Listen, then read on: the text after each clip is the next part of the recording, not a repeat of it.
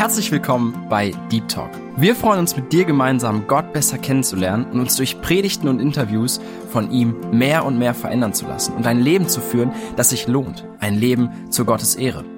Unser Anliegen ist es, mit dir über Themen zu sprechen, die tiefer gehen. Also eben nicht Smalltalk, sondern Deep Talk. Sei dabei und lass dich herausfordern. Hi und herzlich willkommen zu einer neuen Folge von Deep Talk. Schön, dass du dabei bist. Ich freue mich richtig drüber und ich bin mal wieder nicht alleine. Wir haben heute wieder eine Folge von Frag den Kotsch, eine ganz spezielle Folge. In zwei Tagen ist Weihnachten und ja, ich verrate jetzt einfach mal, wer wir hier sind oder beziehungsweise stellt euch mal selber vor. Ja, hallo, ich bin die Johanna. Ich bin bei Deep Talk mit dabei. Ja, Michael. Mhm. Genau, und mein Name ist Tina.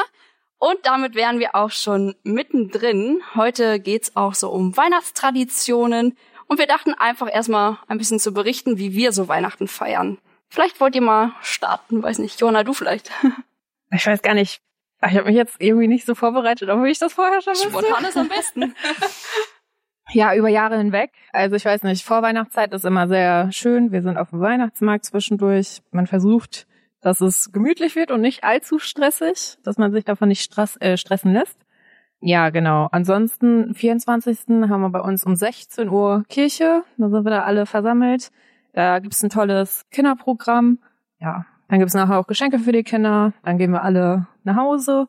Je nachdem, ja, jetzt sind meine Geschwister mehr und mehr verheiratet, haben kleine Kinder. Damals waren wir alle noch zusammen und haben dann zusammen Weihnachten gefeiert. Mhm. Haben dann auch am 24. direkt Geschenke bekommen. Also irgendwie war das unterschiedlich bei uns, weil Also gab's immer auch Geschenke oder Es warst du irgendwann mal nicht so nett, dass du keine bekommen hast? Ja, aber nur weil ich im Ausland gelebt habe, Ah. deswegen. ja, ansonsten, genau, also bei uns gibt's auch welche, die kriegen am 25. ihre Geschenke. Mhm. Dann morgens früh. Also nicht bei uns in der Family, aber aus unserem Bekanntenkreis doch schon einige. Genau. Ich weiß noch aus meiner frühen Kindheitserinnerung, dass wir eine Zeit lang gekocht haben, dass Mama gekocht hat und dafür alle Hände voll zu tun hatte mit acht Personen im Haushalt. Und irgendwann haben wir uns dann darauf geeinigt, dass äh, Döner auch ganz in Ordnung ist. Deswegen Oha. bestellen wir jetzt jedes Jahr bei unserem, ja. Das äh, habe ich noch nicht so oft gehört. Ja, nee, einfach damit Mama entlastet ist und nicht die ganze Zeit in der Küche steht, ganze Weihnachten und sich Stress macht. Keine Würstchen und Kartoffelsalat. Also. Nee, also 24. bestellen wir immer, genau. 25., 26., da haben wir immer morgens. Ah ja, äh, in der Nacht vom 24. auf den 25. gehen wir dann mit unserer Jugendgruppe los und singen dann Lieder für unsere Gemeindemitglieder und die Nachbarn hören es hoffentlich. Genau, ansonsten 25., 26. haben wir dann halt morgens Kirche und nachmittags dann irgendwie Familienfeiern mit der größeren Verwandtschaft. Mhm. Genau. So, das ist so der grobe Abriss. Genau. Ja, Michael, wie feiert ihr Weihnachten? Also ich finde Weihnachten immer wieder so, oder sagen, die Adventszeit ist eine ganz spannende Zeit. Ich mag das durchaus auch ganz gerne. Und äh, da gehört für mich jetzt so der 24., 25., 26. so als ein Teil dazu. Also für mich beginnt das meistens also mit der Adventszeit dann so mit Weihnachtssingen. Also zum Beispiel bei uns an der Bibelschule in Prake, da haben wir dann so Adventssingen. Finde ich immer eine ganz tolle Sache, dann auch so mit zu hören, dann so eingestimmt zu werden. Und dann merke ich ja, dann fängt es an zu Hause mal Spekulatius zu essen oder Lebkuchen oder so etwas. Und das gibt's dann bei uns dann auch noch Weihnachten, also direkt. Und äh, so Weihnachten werden wir in diesem Jahr ein bisschen anders gestalten, was je nachdem auch von Jahr zu Jahr eben unterschiedlich ist. Also als unsere Kinder klein waren, da hat sich sehr viel eben auch darum gedreht. Das natürlich mit Geschenken und so etwas. Oder wir haben das dann auch mal so gemacht, dass wir dann gemeinsam die Weihnachtsgeschichte gespielt haben. Also mit verteilten Rollen dann äh, am Heiligabend. Wer Äh, jetzt- durftest du sein? äh, ich war da mehr der Regisseur. So, ja. Weil die Kinder macht es dann Spaß, so die verschiedenen Rollen. Nicht? Und dann bin ich mal in verschiedene Rollen geschlüpft, um ihnen so zu zeigen, so, was könnte da jetzt für eine Rolle äh, spielen? Also mal die Hirten oder dann mal Maria und dann Josef und also halt die Leute, die einfach alle auftauchen. Und äh, ja, in diesem Mal werden wir das nicht machen, weil unsere Kinder ja schon ein bisschen größer sind. Und da machen wir es so, da wird schon Geschenke geben, aber äh, so nochmal Weihnachtsgeschichte vorlesen, auch am Abend, finde ich immer wieder eine schöne Sache, habe ich vorzumachen. Und gemeinsam so ein paar Lieder zu singen, finde ich auch mal noch eine schöne Sache. Das klappt mal mehr oder weniger gut. Je nachdem, ob alle kommen, die wir eingeladen haben. Also wir haben in diesem Jahr dann auch die Kinder eingeladen und äh, auch so ein paar Leute noch aus der Gemeinde eingeladen. Und je nachdem, wer dann kommt, klappt das äh, ganz gut. So ganz alleine singe ich dann eher nicht, aber so mit dann mhm. zusammen, echt dann so, dann schon, finde ich ganz gut. Also an Heiligabend habt ihr dann auch Gäste bei euch, oder? Ja, genau. Ah, okay. Mhm. Bei so. uns, also ich kenne das eigentlich nur, dass immer so Familie da gewesen, also die engste mhm. Familie. Ja, wir haben das ein paar Mal so gemacht, äh, manchmal auch so ganz bewusst. Leute, die zum Beispiel in der Gemeinde alleinstehend waren, wo wir gedacht haben, oh, die laden wir damit ein, damit sie nicht am Heiligabend so alleine da sind. Oder wir hatten das dann auch gemacht, als dann zum Beispiel so viele Flüchtlinge da gewesen sind, 2015, 16, dass wir dann mehrere Flüchtlinge eingeladen haben, die sind dann mitgekommen, haben auch Geschenke mitgebracht. Das waren eigentlich Leute so mit muslimischem Hintergrund, aber wir gedacht, hey, das ist so eine super geniale Sache, die sind jetzt in Deutschland, sie wissen, da feiert man Weihnachten und dann kommen sie mit dahin und ich habe gleich die Möglichkeit, denen am Abend nochmal so genauer zu erklären, wie ist das dann mit Jesus und mit Maria und Josef und wie ist das alles so passiert und lief auch richtig gut. Also wir haben das oh. richtig toll in Erinnerung bis heute. Also immer noch, wenn ich sie treffe, erinnern sich daran so gemeinsam Weihnachten gefeiert und das haben wir dann am 24. gemacht. Richtig gut. Darauf komme ich später noch mal ein bisschen mhm. zu sprechen.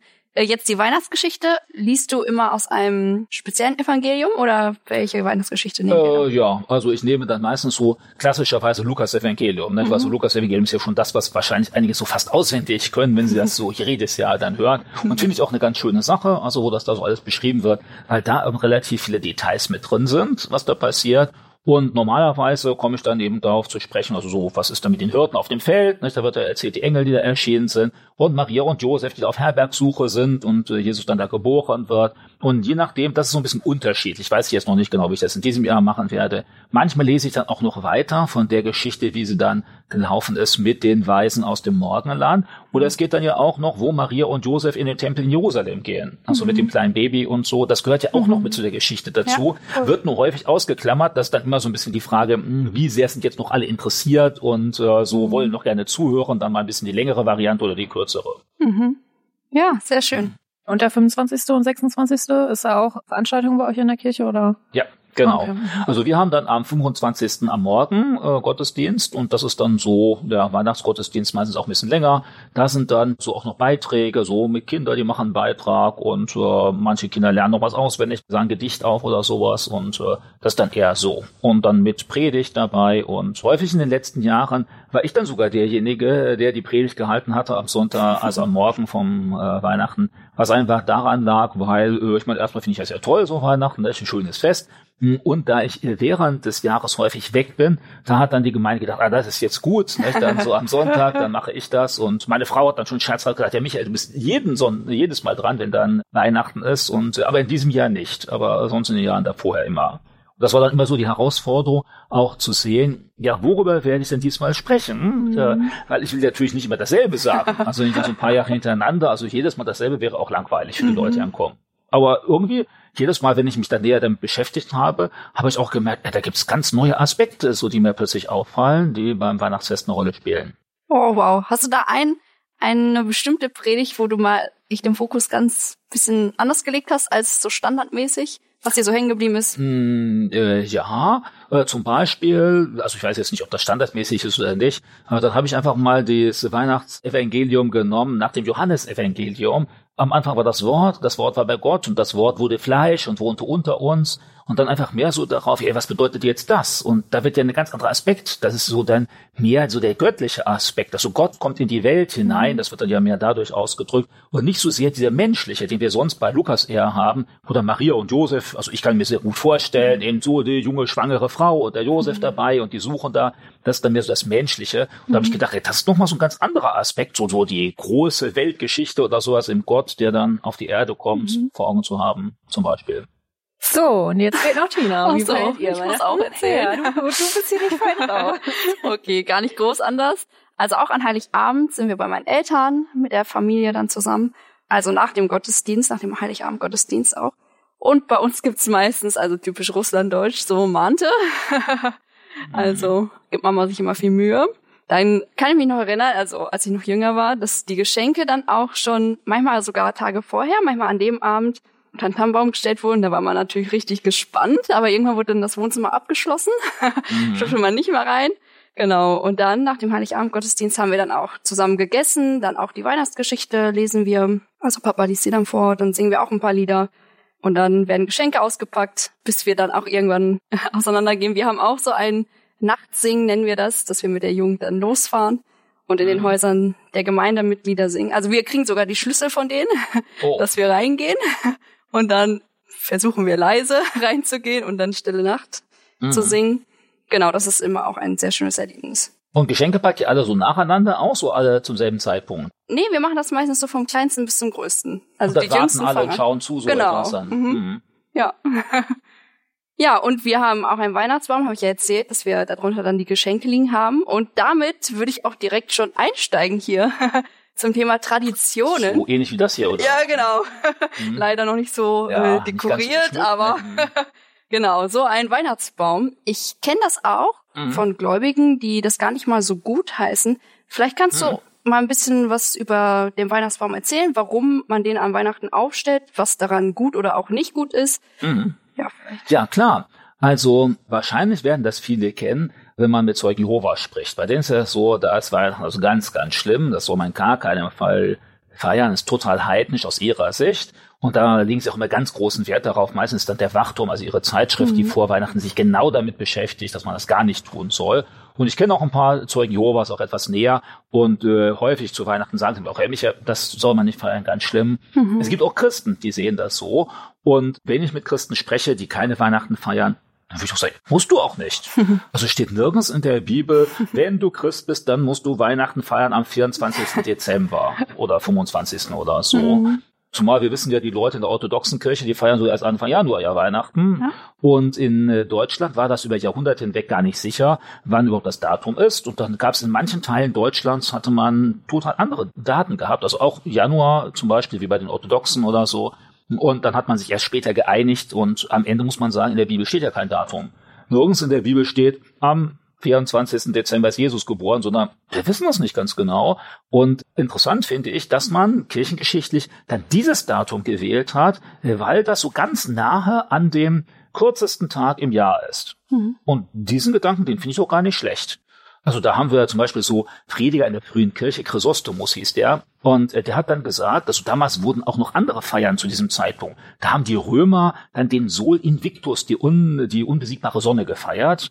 Und das war so ihr heidnischer Gott. Und äh, da hat der Chrysostomus gesagt, so, und wir speziell als Christen, wir feiern an diesem Tag Jesus ist geboren, mhm. weil Jesus ist das eigentliche Licht, was in die Welt gekommen ist und der erleuchtet die Welt, wo alles ganz finster und dunkel ist. Und das ist doch am besten dann zu feiern, wenn der Tag am kürzesten ist. Weil ab diesem Zeitpunkt wird es dann wieder heller. Also es wird immer heller mhm. und das ist so, also eine geistliche Sache da rein interpretieren und bewusst zu sagen, wir machen an diesem Tag eine Alternative. Also wir machen nicht das, was jetzt alle tun, die keine Christen sind, sondern wir machen was anderes. Da, wo die die Sonne feiern, feiern wir Jesus das finde ich erstmal eine tolle Sache. Also aus Christ das wahrzunehmen und jetzt nicht nur einfach zu meutern oder beleidigt zu sein, sondern dann sowas an die Stelle zu setzen. Mhm. Ja, und jetzt war ja deine Frage, wie ist denn ein Weihnachtsbaum gekommen? Den hatte man damals noch nicht. Also die Völkerkundler, die sich damit beschäftigen, die sagen, dass die ersten Weihnachtsbäume, von denen wir wissen, wahrscheinlich so im Elsass, also heute Frankreich, damals deutschsprachig, so im 13., 14. Jahrhundert aufgetaucht sind,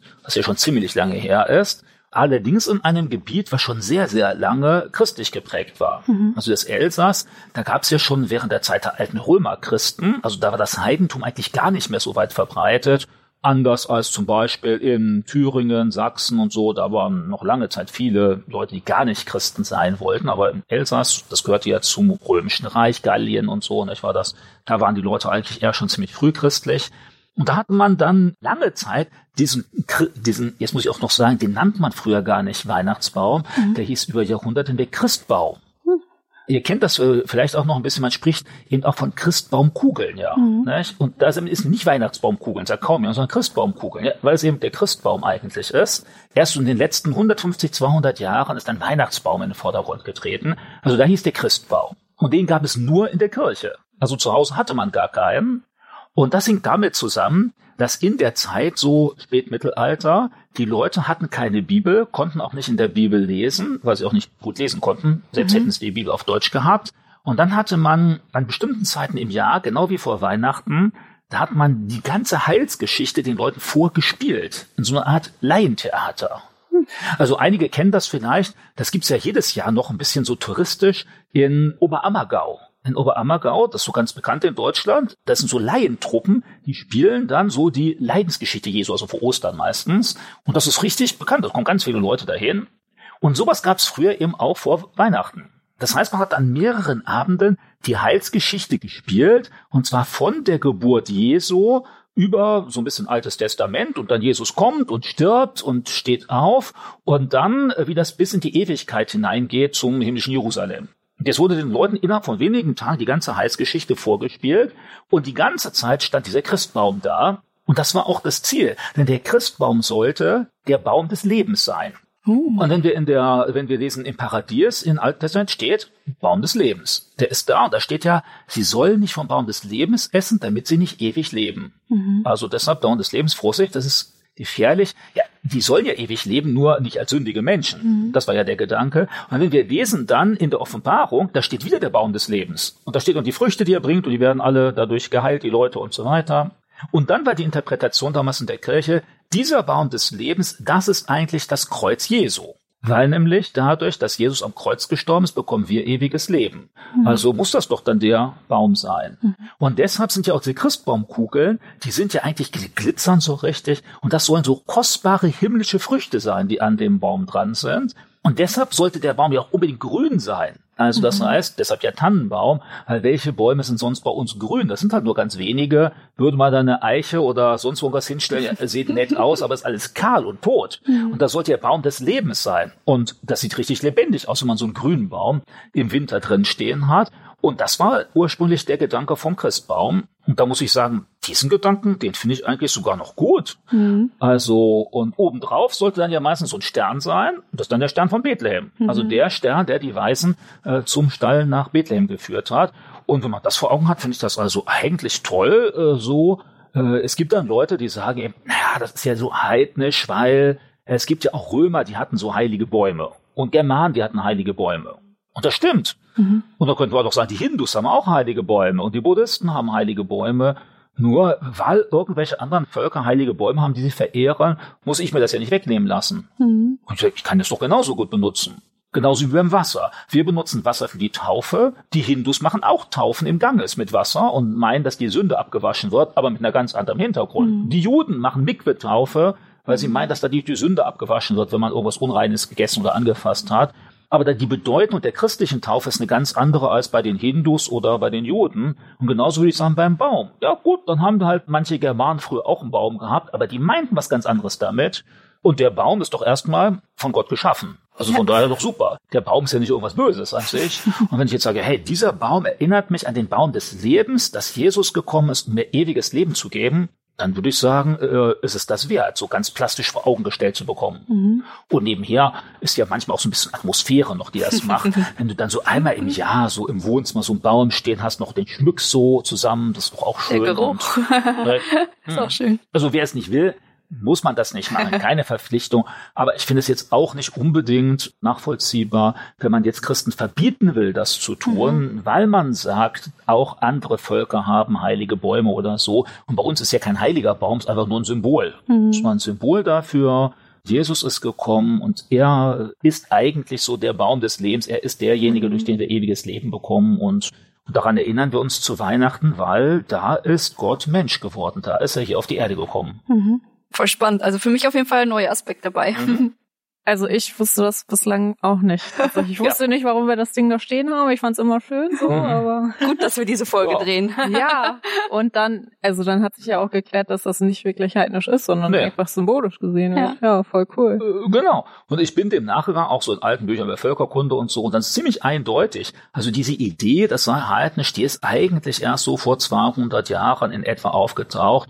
Und äh, zwar hat man da manche Leute versucht, viele christliche Bräuche plötzlich wieder heidnisch zu erklären, weil da Leute so in der Aufklärung und danach plötzlich begeistert waren vom Germanentum und Heidentum. Aber in Wirklichkeit war es das ursprünglich eigentlich nicht. Mhm. Da gab es so manche Sachen, die man plötzlich dann uminterpretiert und die waren früher durchaus stärker mit geistlichen Inhalten verbunden. Und da finde ich, können solche Sachen durchaus hilfreich sein. Mhm. Du hast ja vorhin auch angesprochen, dass die Bäume teilweise verehrt worden sind in diesen mhm. heidnischen Kulten quasi und dass der Baum, der Weihnachtsbaum ja eigentlich nur als symbolisch genau. zu sehen ist. Ja.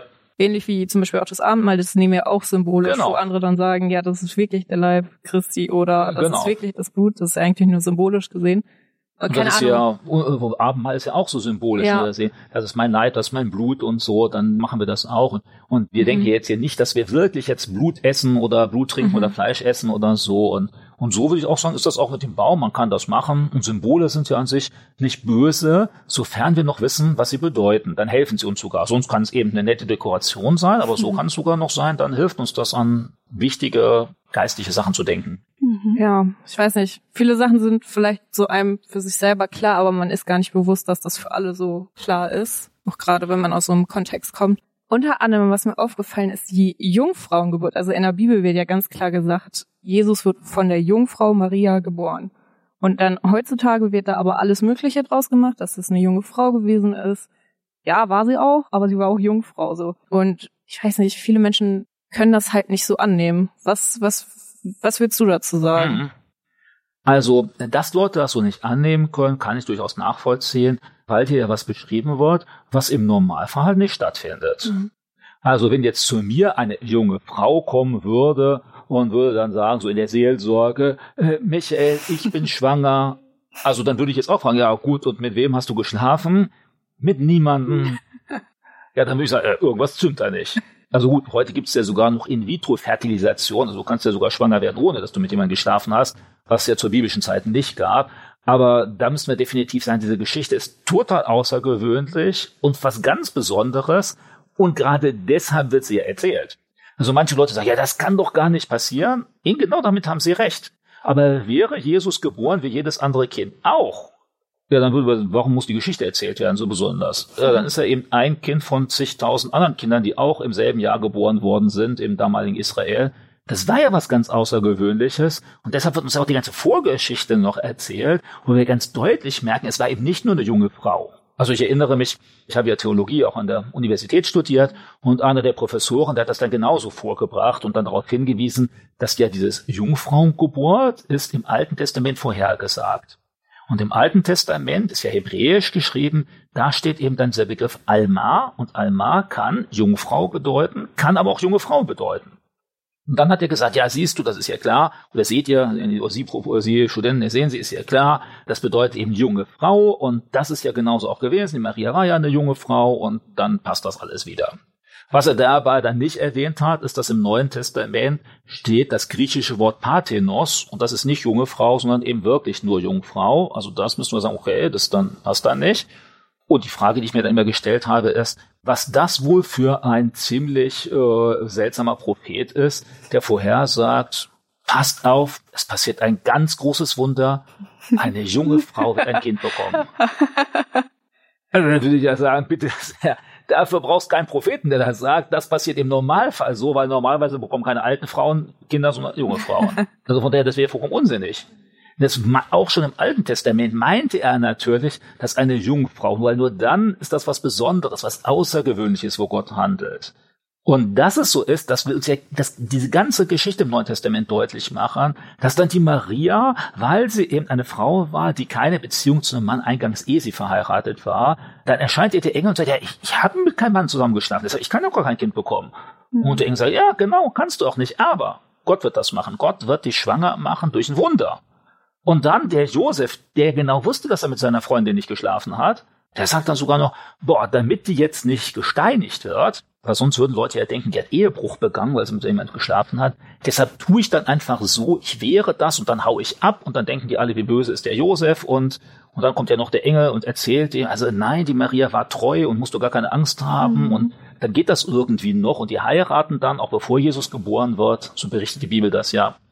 Und äh, da merken wir, diese ganze Geschichte soll uns eigentlich vor Augen führen, die Leute damals gingen fest davon aus, auch der Josef ging davon aus und die Maria ging davon aus, dass hier ein Wunder Gottes passiert ist. Mhm. Und wenn ich an einen Gott glaube, der die Welt schaffen kann, an einen Gott, der Jesus auferstehen lassen kann von den Toten, dann ist für den Gott das auch nicht unmöglich, dass er in einer Frau ein Kind entstehen lassen kann, was eben nicht auf normalen Weg gezeugt worden ist. Mhm. Und deshalb ist das für mich schon eine ganz wichtige Sache, auch mit der Jungfrauengeburt, weil die uns, also mir deutlich macht, hier ist eben nicht nur irgendein Kind, was geboren wird, sondern von Anfang an wird ganz deutlich, hier ist was total Außergewöhnliches, was nie vorher passiert ist und auch nie nachher passiert mhm. ist.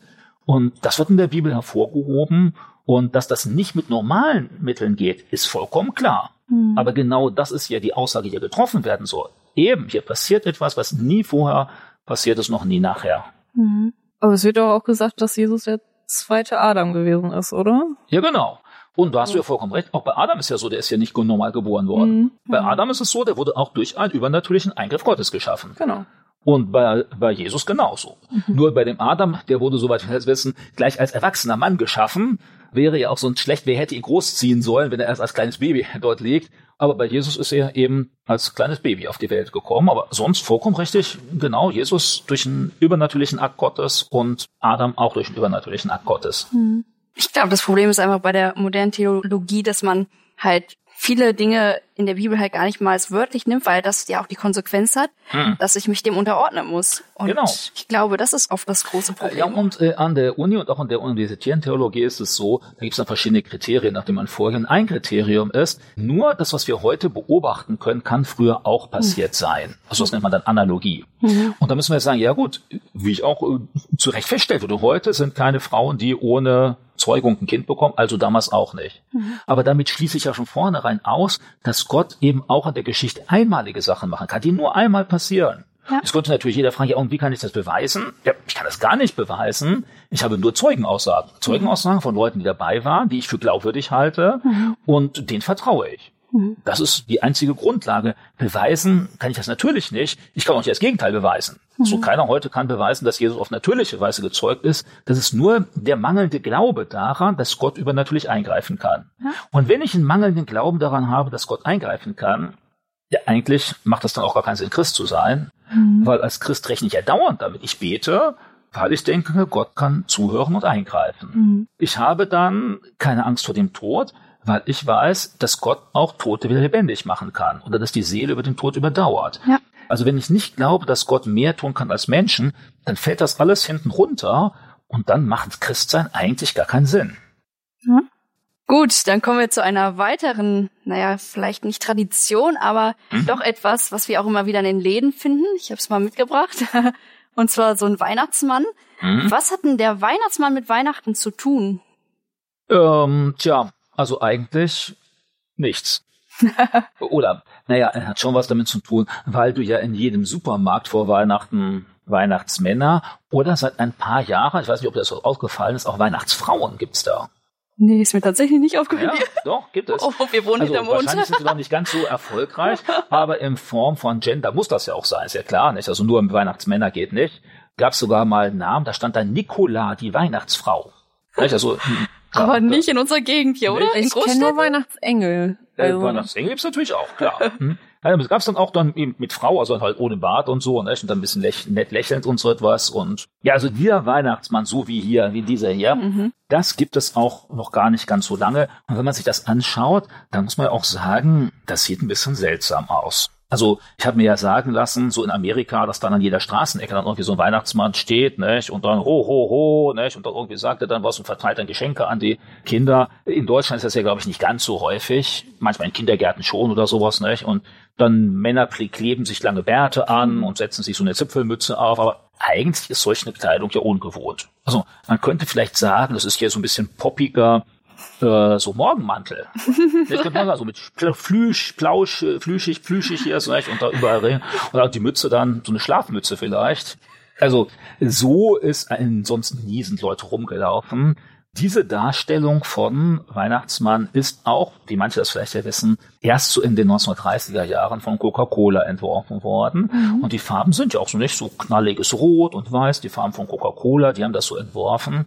Und davor, so 50, 60 Jahre, da kam dann ein amerikanischer Journalist auf die Idee, so den Weihnachtsmann zu entwerfen als Idee. Und das ist so eine Mischung geworden aus Nikolaus und aus Vater Weihnacht, wie man ihn in Russland zum Beispiel kannte, der irgendwie aus dem Wald kommt und sowas, nicht, dann im Winter.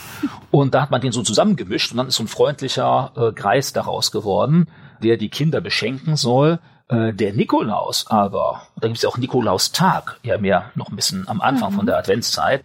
Und der Nikolaustag, der soll ja an diesen Gemeindeleiter aus Myra erinnern, also den Bischof, nannte man das ja damals, mhm. in der heutigen Türkei. Und der lebte wirklich, war eine historische Person, Und der fiel damals schon auf, weil er so vielen Menschen geholfen hat. Also da gab es damals nur Hungersnot, und dann ist so ein Schiff von den Römern vorbeigekommen, voll von Getreide.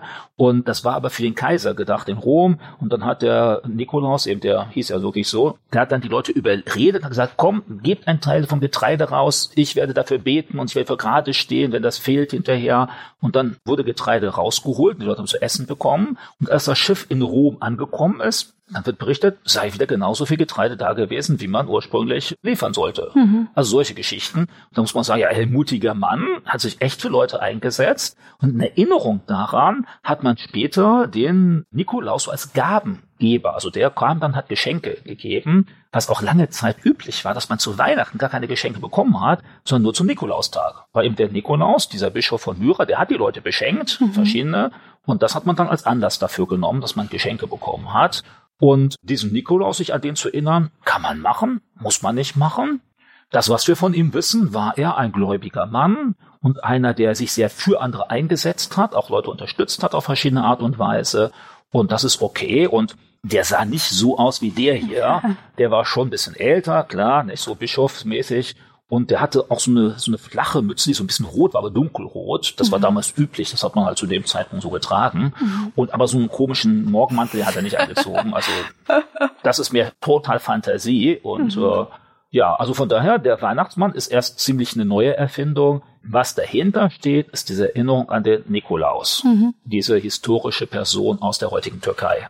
Und wie sollten wir als Christen damit umgehen? Oder wie bist du zu Hause mit deinen Kindern damit umgegangen, Vince? Also äh, zu Weihnachten gehörte für die Kinder ganz normal dazu so Schokoladen, Weihnachtsmänner, die haben sie immer gerne gehabt, auch mhm. zum Essen und gibt's ja nur. Also ich habe von Anfang an den dann nie Weihnachtsmann genannt und habe ihn immer Nikolaus genannt und dann, sobald die Kinder das mit verstehen konnten, auch von der Geschichte vom Nikolaus erzählt mhm. und dann war die Sache eben klar. Weil mhm. sonst mit dem Weihnachtsmann, also habe ich da ein Problem, weil erstmal ja, den gibt's ja gar nicht. Das ist eine reine Fantasiefigur mhm. und ich finde es irgendwie dann problematisch, wenn ich dann zu Weihnachten den Kindern erzähle, Erzähle und Maria ist schwanger geworden durch ein Wunder und Josef und so und der Weihnachtsmann. Das kommt irgendwie so zusammen, wo ich denke, hey, auch irgendwie Kindern wird es dann ja schwer, das auseinanderzunehmen. Jetzt, was ist denn Realität und was ist einfach nur Fantasie? Mhm. Und deshalb, ich würde eher meinen Kindern, hab's auch nicht, nicht von einem Weihnachtsmann zu erzählen, sondern weil der halt unumgänglich ist, den gibt's ja überall. Mhm. Und weil es auch lecker ist dann zu essen und so. Deshalb vom Nikolaus zu sprechen und auch deutlich zu machen, welche Funktion der hat. Mhm. Und, äh, und dann zu sagen, okay, manche Leute nennen den halt Weihnachtsmann, aber bei uns ist halt der Nikolaus. Mhm. So, der Nikolaus, der hat Geschenke ausgeteilt oder der mhm. hat, du hast gesagt, der war Gabengeber.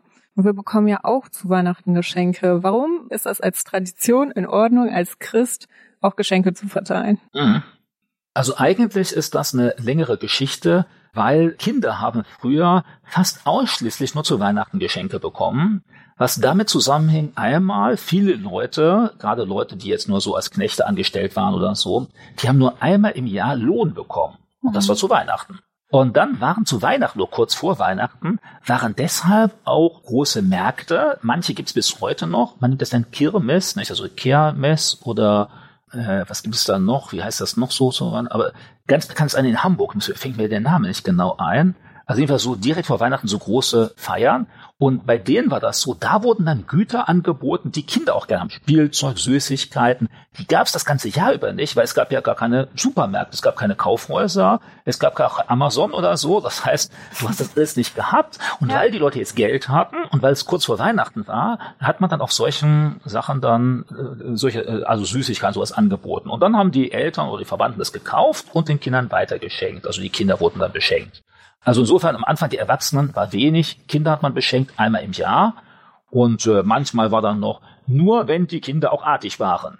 Also dann wurde auch gesagt, so, ah, hast du irgendwas Schlimmes getan? Ich dann sagt, gibt's nicht. Vielleicht kennen das ja manche auch noch. Der Nikolaus wurde früher begleitet vom Knecht Ruprecht, wenn er aufgetreten ist. Und der kam mit der Rute in der Hand. Und dann, wenn du jetzt böse gehandelt hast, das macht man heute ja nicht mehr. Aber damals war das so. Und was ist die Bedeutung? Also eigentlich steht die Bedeutung dahinter, dass sie uns nochmal verstärken sollte. Gott hat uns zu Weihnachten unheimlich beschenkt. Und wir machen das so ein bisschen nach, um uns daran zu freuen und zu merken, das große Geschenk Gottes, nämlich dass er selbst Mensch geworden ist, dass er uns so nahe gekommen ist, dass wir ihn, also damals, anfassen konnten, mit ihm reden konnten, mit Jesus, das ist eine total einmalige Sache, was wir ja sonst auch in anderen Religionen so nicht finden. Also im Islam Allah bleibt ganz entfernt, da ist nicht da, auch Gott im Alten Testament ist ganz weit entfernt, aber dass Gott so anfassbar wird als Mensch, auch Menschen so nahe kommt, das ist eine ganz spezielle Sache. Und das ist dieses einmalige Geschenk Gottes. Und damit feiern wir dann, um uns daran zu erinnern, was ich auch wichtig finde, das bei so einer Weihnachtsfeier immer wieder im Kopf zu haben, es geht hier um die Geburtstagsfeier Jesu. Jesus auf die Erde gekommen und ihm können wir jetzt keine Geschenke geben. Ich meine, aber es bringt ja nichts. Er ist ja jetzt nicht leibhaftig da und vor allem, was sollten wir ihm schenken, was er noch braucht? Ist ja auch irgendwie nicht? komisch. Also beschenken wir uns gegenseitig so untereinander. Aber im Gedenken daran, hey, das größte Geschenk ist, Gott ist Mensch geworden. Jesus ist gekommen, weil er uns so lieb hat, weil er unsere Probleme mit Gott lösen will, unsere Probleme mit uns selbst, uns helfen will, zu uns zu finden, zu wissen, warum wir eigentlich da sind. Und dafür sind diese Geschenke nur so eine Unterstützung. Mhm. Deshalb schade, wenn die Geschenke zu sehr in den Mittelpunkt rücken, weil dann vergisst man das andere. Dann ist das nur noch so ein bisschen Dekoration, die Geschichte mit Jesus. Und das finde ich, das sollte nicht passieren. Da finde ich eigentlich, ist das voll die coole Idee. Ist mir gerade so eingefallen. Vielleicht sollte man das mal ein Jahr machen, dass man sagt, ey, wir verzichten darauf, dass wir uns gegenseitig was schenken und spenden einfach als Familie irgendwo hin. So, ja. weiß ich nicht.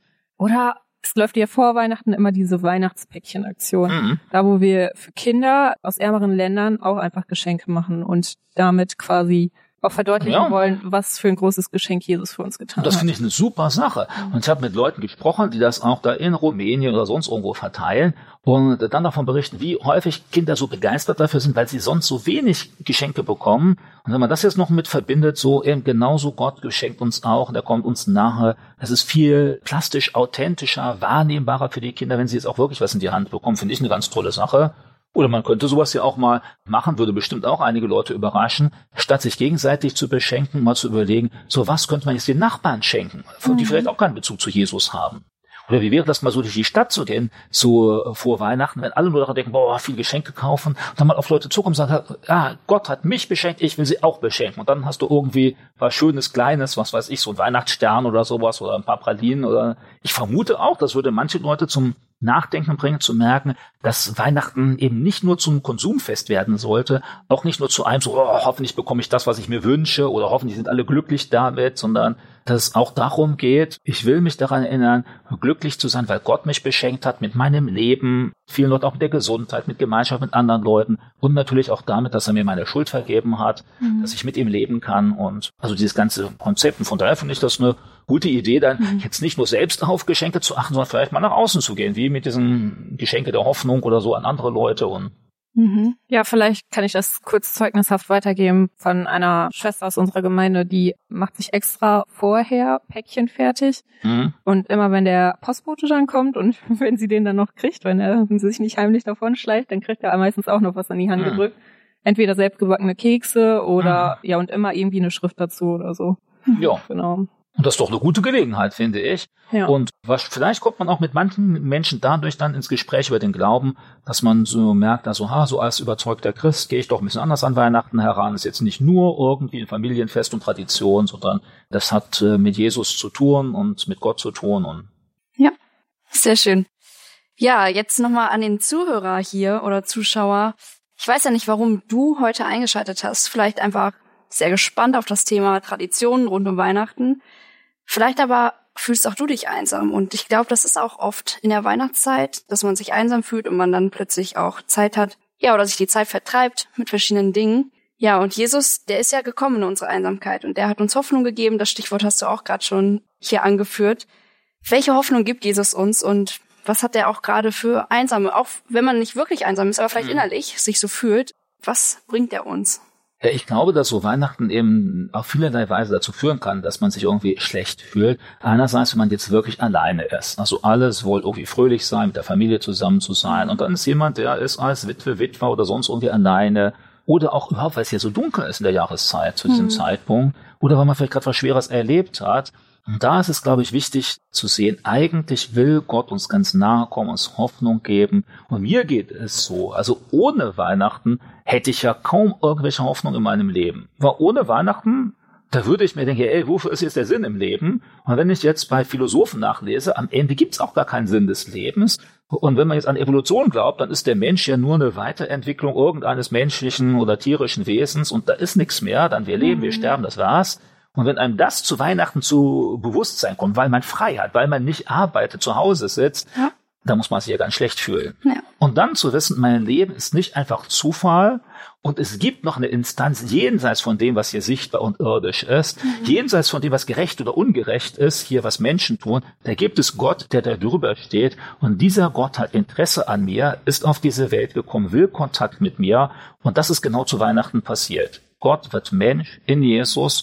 Und deshalb, ich finde das eine ganz tolle Sache, die Hoffnung macht, gerade wenn man frustriert ist, weil da hört man von Krieg und Wirtschaftskrise und Betrug ja. und Korruption und was weiß ich. Und in der Familie ist vielleicht auch noch Streit. Mhm. Und dann zu merken, ja, aber dahinter, da, Gott steht ja da drüber, mhm. der kann Sachen verändern und der kann mir Sinn und Ziel im Leben geben, Hoffnung geben der hat mir auch versprochen, wenn ich dazu bereit bin, dann kann ich in der Ewigkeit nach dem Leben hier auf der Erde bei ihm sein. Mhm. Das finde ich auch einen ganz tröstlichen Gedanken.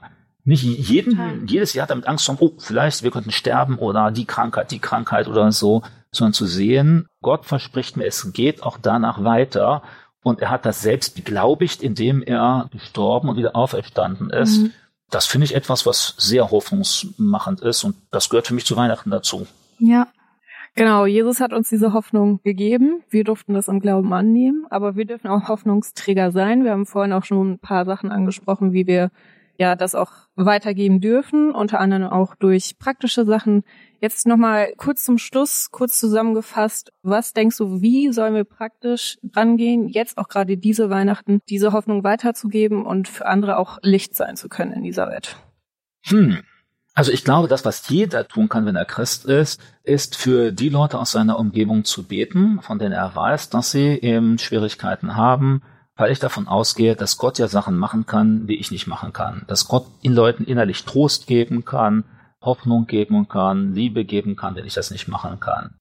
Mhm. Ich empfehle auch, und in den vergangenen Jahren haben wir das immer wieder gemacht. Ich hoffe, dass es auch dieses Jahr sich so ergibt, dann zu überlegen, wo gibt es denn da einen Menschen, mit dem ich etwas teilen kann von Zeit zusammen zu verbringen, um sich eben gemeinsam über Weihnachten zu freuen. Und ich glaube, da gibt es in der Umgebung immer irgendjemanden, den man da ansprechen könnte. Und das kann mal ein Nachbar sein. Also ich weiß zum Beispiel bei uns in der Gegend gibt es einige alleinstehende Nachbarn, einfach weil der Ehepartner gestorben ist oder so. Und manche haben auch von keinen Kindern Besuch. Entweder weil sie mit den Kindern zerstritten sind oder weil es gar keine Kinder haben oder mhm. so. Solche Leute. Oder ich habe ja gesagt, wir haben das in den vergangenen Jahren schon mal gemacht, so Asylbewerber mit eingeladen und dann zu sagen, lasst uns doch mal zusammen was machen. Und immer wieder habe ich gemerkt, okay, am Anfang war das so die Unsicherheit, was wird denn da raus und äh, klappt das gut? Aber irgendwie hinterher gemerkt, das ist gut. Und die Leute, mit denen wir da zu tun gehabt haben, die waren dankbar dafür. Also einmal hatten wir es als Gemeinde auch gemacht. Das war dann eine ganz spezielle Sache. Da haben wir gedacht, so, wir feiern alle am 24. gar nicht, sondern alle, die wollen, bleiben in der Gemeinde und wir laden Leute draußen von der Straße ein. War oh. irgendjemand, der da ist und dann feiern wir zusammen in der Gemeinde. War ein bisschen speziell. Da waren auch spezielle Typen dann da.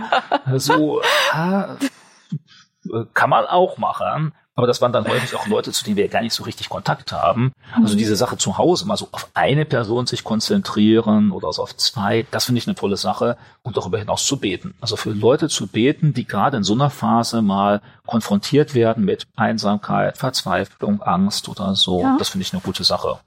Ja, Michael, vielen herzlichen Dank, dass du uns heute mitgenommen hast, ein Stück weit, wo die ganzen Traditionen herkommen. Du hast auch Bücher darüber geschrieben. Einige sollten vergriffen sein, sind wurden nicht neu aufgelegt, aber yep. vielleicht kriegt man die irgendwo gebraucht.